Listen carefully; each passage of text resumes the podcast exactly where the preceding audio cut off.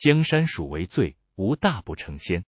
我是您的好朋友蜀大仙，想跟着我一起游山河、戏人生吗？欢迎收听蜀大仙的三分钟快闪探索之旅。今天我们要谈谈一个看似平淡，实则高深的处世谋略，那就是低调。如何低调做人行事，确实是许多时下年轻人应该要了解的议题。接下来就让我们一起来深入探讨这个主题。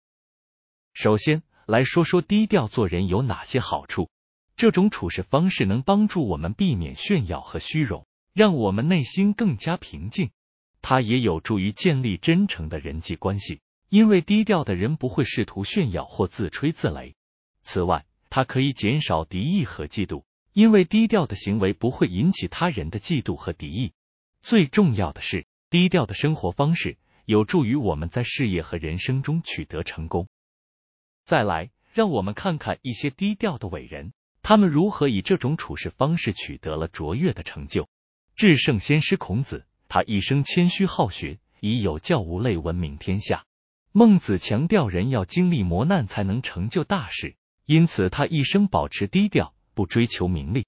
宋朝文学家苏轼淡泊名利，胸怀坦荡，在文学上取得如此高的成就。还有林肯，他一生谦逊谨慎。以身作则，成为伟大的总统。让我们来思考如何做到低调。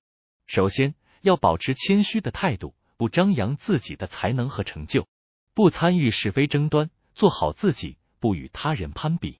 同时，乐于助人，不计较个人得失，这些都是实践低调生活方式的关键。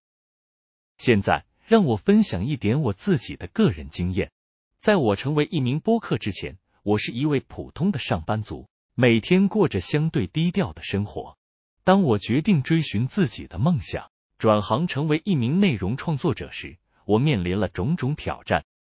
在这个转变的过程中，我发现低调做人对于建立自己的品牌和吸引观众非常重要。相比于炫耀自己的成就和虚荣，我选择专注于提供有价值的内容，真诚的与我的观众互动。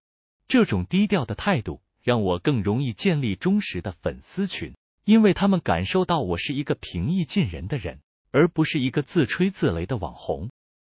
同时，我也学会了不追求外在的名誉和虚荣，而是专注于不断提升自己的技能和专业知识。这种低调的学习态度帮助我在我的领域取得了更大的成功，并赢得了更多听众的尊重。最重要的是。低调让我内心更加平静，我能够应对压力和挑战，保持冷静和稳定。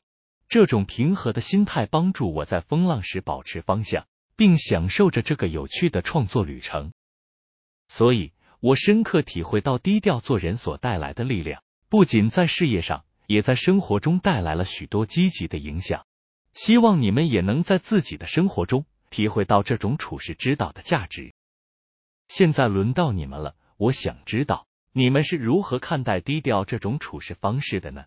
是否有类似的经验或故事想要分享？请在留言中告诉我们，让我们一起深入探讨这个主题。